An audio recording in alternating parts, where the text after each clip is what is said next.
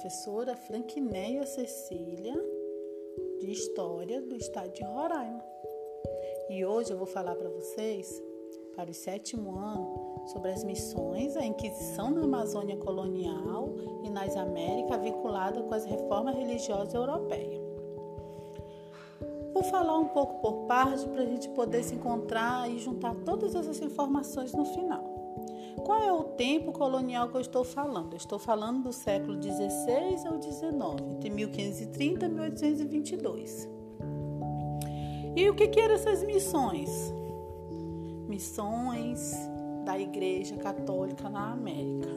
Essas missões, vou especificar jesuítica, na América, também chamada de reduções, foram aldeamento indígenas organizado e administrado pelos padres jesuítas no Novo Mundo, como parte de sua obra de cunho civilizador e evangelizador. O objetivo principal das missões jesuíticas foi o de criar uma sociedade com as qualidades da sociedade cristã europeia. Foram fundadas em toda a América colonial. Essas missões eram aldeamento onde o jesuíta vivia com os índios convertidos e onde plantavam para sua sobrevivência. Elas foram organizadas em duas regiões: ao sul do continente, no território do atual Paraguai, e ao norte, na nossa imensa floresta amazônica, a qual eu vou abordar. Na Amazônia, as missões jesuíticas foram importantes na ocupação do território por Portugal, servindo como agente de pacificação. Suas missões, como também dos franciscanos, carmelita e caputino, abriu caminho para a entrada dos lusos brasileiros. Em Belém, que foi fundada em 1616, era o ponto de partida de homens que, subindo o rio Amazônia e seus afluentes, exploravam a região em busca de indígenas e plantas para vendê-lo para a Europa. Sim, aqui havia plantas que eram extremamente importantes na Europa e que eles não produziam lá. Então, eles tinham, quando eles viram essa vasta terra com essas plantas produzindo em larga escala, eles viram como uma forma de lucro. Que plantas era essa? O cacau, a canela, a pimenta e outras. Com isso, eles alargavam o território dos portugueses. No início do século XVIII, já ocupava o ponto estratégico da imensa bacia amazônica. A Igreja Católica, dentro dela, ela trouxe também a Inquisição. O que era essa Inquisição? Que também era chamada de Santo Ofício. Era uma instituição formada pelos tribunais da Igreja Católica que perseguiu, julgava e puniu pessoas acusadas de desviar das normas de conduta. Ela teve duas versões: a medieval, que aconteceu entre o século 13 e 14, e a feroz Inquisição moderna, concentrada em Portugal e Espanha, que durou do século 14 ao 19. Tudo começou quando o Papa Gregório IX preocupado com o crescimento da seita religiosa, criou um órgão especial para investigar os suspeitos de heresia.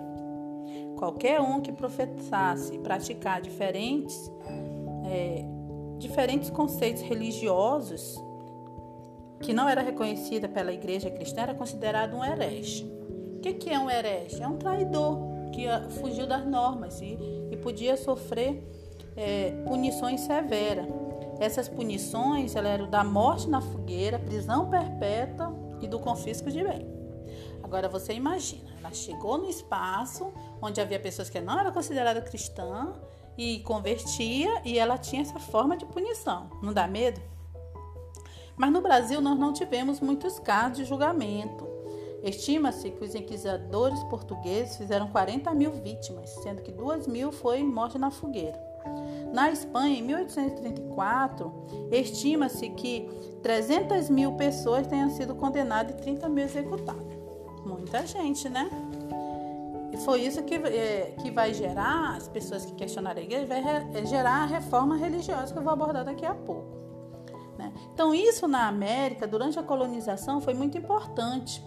Essa colonização na América, ela foi iniciada em 1492, onde foi estabelecida a primeira colônia na ilha espanhola por Cristóvão Colombo. Em pouco tempo, outras colônias foram estabelecidas e se espalhando né, na colônia onde se formou hoje o Brasil. Assim como a Inglaterra colonizou as Honduras britânicas, com a Belize e a Jamaica. se deu aos poucos e essa colonização. O potencial de recursos naturais americano alterou significativamente os quadros econômicos lá na Europa, né? porque aqui gerou riqueza para eles. Também as doenças físicas trazidas, isso é um fator negativo, as doenças físicas trazidas do velho mundo foram é, responsáveis pela dizimação da população americana nativa. Por outro lado, os conquistadores europeus tornaram-se os senhores da terra, que antes eram nativos, né? Eles, eles passaram a evangelizar, tomar espaço, impor as normas dele. E conforme a gente percebe hoje pelo mapa da América, os espanhóis eles foram mais atuantes. Tá? Eles exploraram muito. Daqui da, da América saiu muitos metais nobres. Tem igrejas revestidas na Europa de ouro daqui das terras americanas, que foi para a Espanha. Isso era uma riqueza incalculável. Sem dúvida, a gente percebe que nesse contexto, a Igreja Católica Romana ela desempenhou importante influência nessa colonização da América e aumentou a sua atuação, porque ela estava sofrendo com a reforma religiosa lá na Europa. Ela perdeu muito espaço e ela procurou conquistar aqui, impondo no Novo Mundo, com a ajuda do Império Português, a fim de é, conquistar espaço e adeptos. Essa reforma religiosa que estava acontecendo na América se iniciou no século XVI, como uma das manifestações mais profundas, com o intuito de questionar a igreja e quebrar aquele monopólio que ela tinha na Europa. E com isso surge uma série de novas religiões que, embora se considerasse cristão, ela fugia dos dogmas do poder imposto pela Igreja Apostólica Romana que são, foram as reformas protestantes. Também não pode deixar de mencionar a influência do renascimento cultural, no sentido de romper com esse monopólio cultural que era exercido pela Igreja Católica. O renascimento teve um efeito de possibilitar a aceitação de conceitos e visões de diferentes mundos daquele imposto pela Igreja.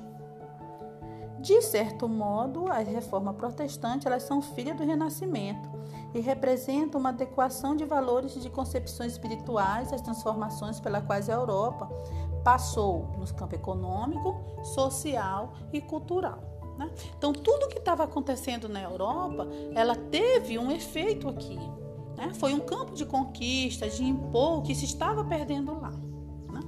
Com isso, eu concluo dizendo para vocês que essa colonização né, esse início dessa colonização, ela, ela tinha esse fator é, religioso também, ela queria explorar a economia e depois nessa exploração ela passou a proteger o litoral contra a presença dos estrangeiros. Porque a partir do momento que os portugueses e os espanhóis chegaram, outros colonizadores, outros navegadores chegaram também. E eles fundaram os fortes para proteger. Deram nome aos nativos, nome de português e espanhol, que foram formadas as vilas. E hoje nós temos essa imensa Amazônia diversa, tá? mas que os nativos ainda lutam para preservar a sua população, proteger a sua língua, a sua história. Né? E é isso que a gente conhece, tá bom?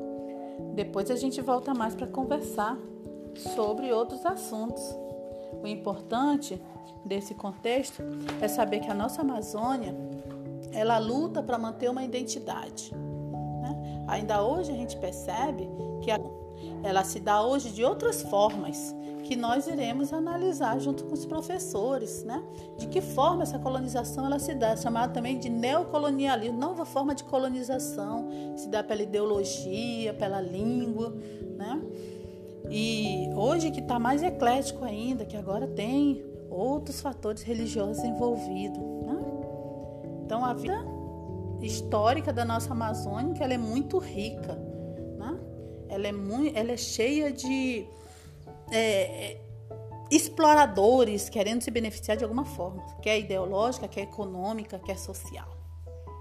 Mas a cada dia a gente aprende um pouco mais, ok? Muito obrigada, eu espero que tenha colaborado. E agora?